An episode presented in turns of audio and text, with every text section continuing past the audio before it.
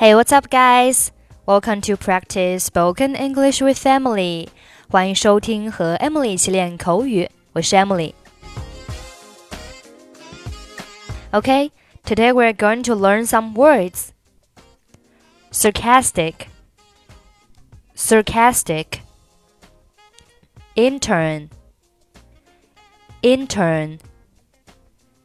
Genius, genius sarcastic, s a r c a s t i c，表示讽刺的、挖苦的。I was being sarcastic，我刚刚是在讽刺。I was being sarcastic. Was she being sarcastic? 她是在嘲讽吗？Was she being sarcastic? intern，i n t e r n，表示实习生。She's the intern in the international travel department。她现在正在海外旅游部实习。She's the intern in the international travel department.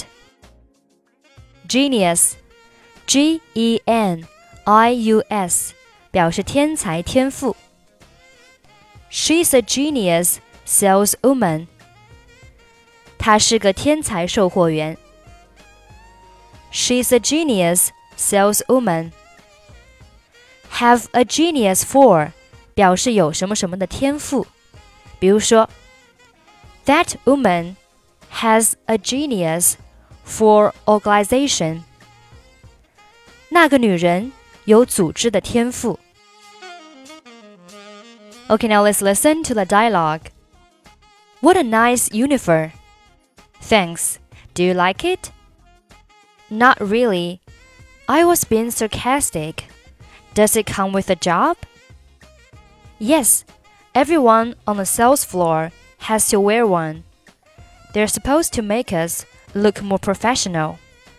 And I don't have to worry about what I'm going to wear every day.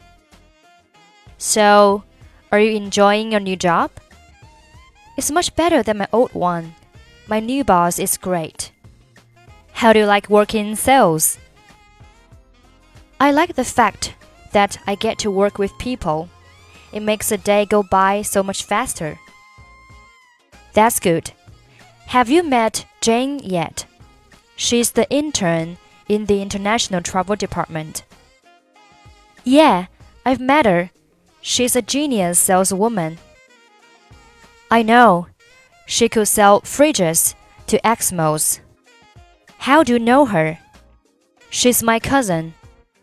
Why didn't you tell me about that before? I don't know. I didn't think it was that interesting. Well, now that I know that, maybe we should all go out for dinner sometime. That's a good idea. Let's discuss it after work. OK, that's pretty much for today. 如果您想参与本期节目的跟读版本以及语音打分，欢迎您关注我们的微信公众号“英语主播 Emily”。